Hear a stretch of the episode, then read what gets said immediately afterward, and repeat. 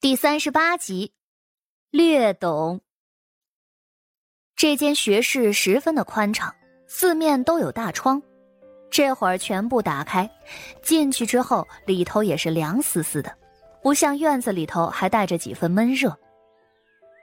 每个人都寻了一张桌子坐下。这次前来报名的一共有八个人，属谢桥年纪最大，其他的那些都是十来岁的小萝卜头。有些怯生生的，还有些特别的活泼。没过一会儿，有书童给每人送来了几张纸。先生又道：“你们家中都是有身份的，所以进学要比普通人容易许多。可基础的东西还是要懂的，所以从现在开始，给你们一个时辰时间，将眼前的文章背诵。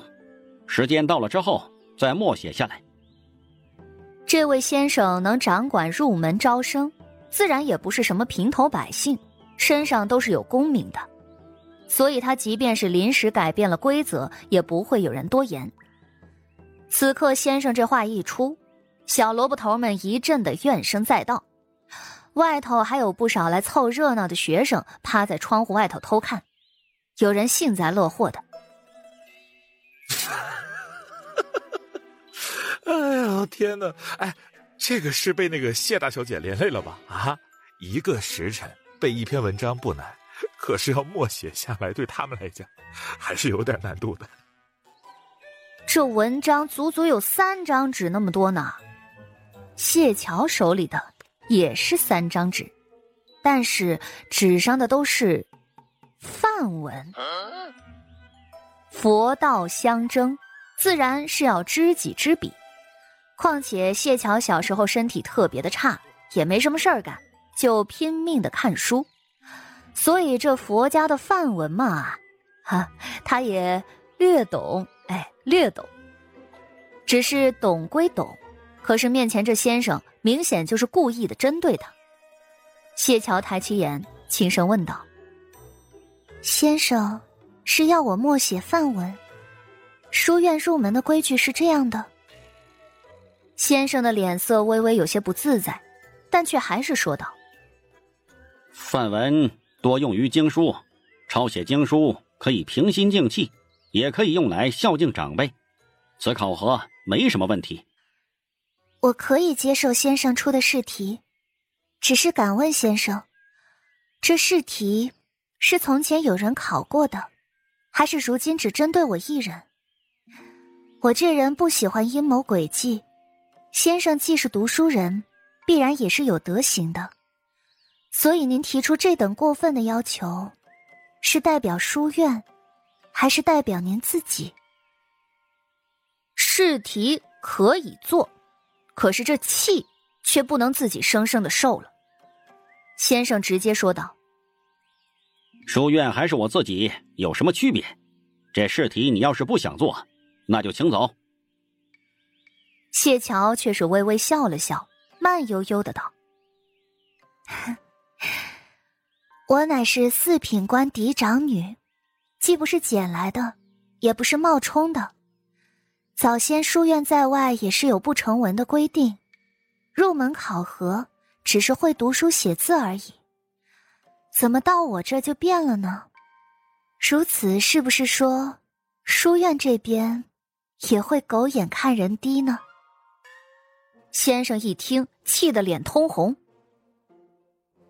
这试题是我出给你一个人的，谢姑娘如今也有十五六岁了吧？这年纪进书院是有些晚了，能在书院读书的时间不多，所以入门的要求便要增大一些，否则难以跟上书院的进度。那看来，这书院里头像我这般年纪的小姐，应该都已经学会这篇范文了。先生被他问的一梗，那自然是没有。这篇范文是他自己写的，本想着抄本经书送给家里的老人，这不是刚巧遇上了这对土匪妇女，所以特地拿出来为难这个丫头的。没想到这丫头还挺难缠，磨磨唧唧。这试题你到底是做还是不做？我只要先生承认自己心态不公。故意为难而已。若是先生不承认，我就去找院长。先生被气得脸色涨红，不过倒是也干脆。你爹说你自幼长在外头，我见你如此没规矩，便是为难你，又有何不可？他出身大族世家，因为不喜仕途，所以考上举子之后，便来皇家书院做了个先生。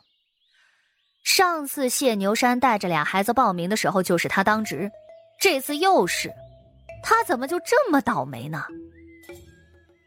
好，先生认了便好。若是这试题我能做的，先生别忘了为自己的偏见向我道歉，否则便是个敢做不敢当的猥琐小人了。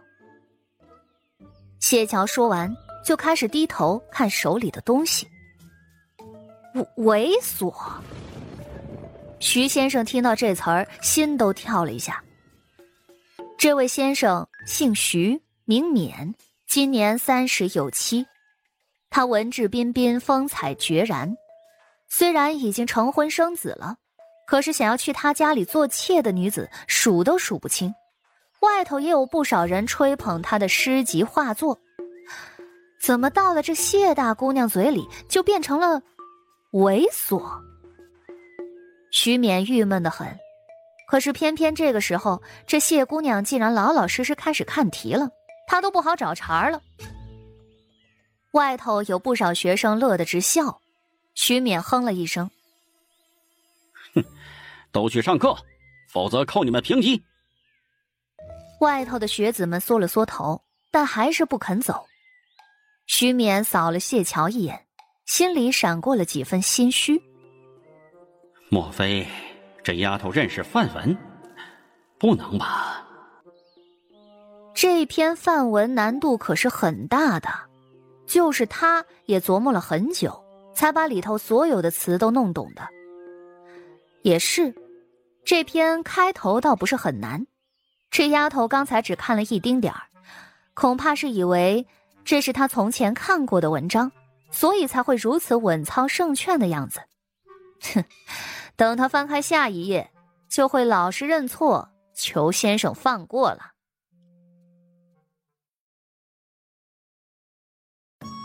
本集就播讲到，感谢您的收听。去运用商店下载 Patreon 运用城市，在首页搜索海量有声书，或点击下方链接听更多小说等内容。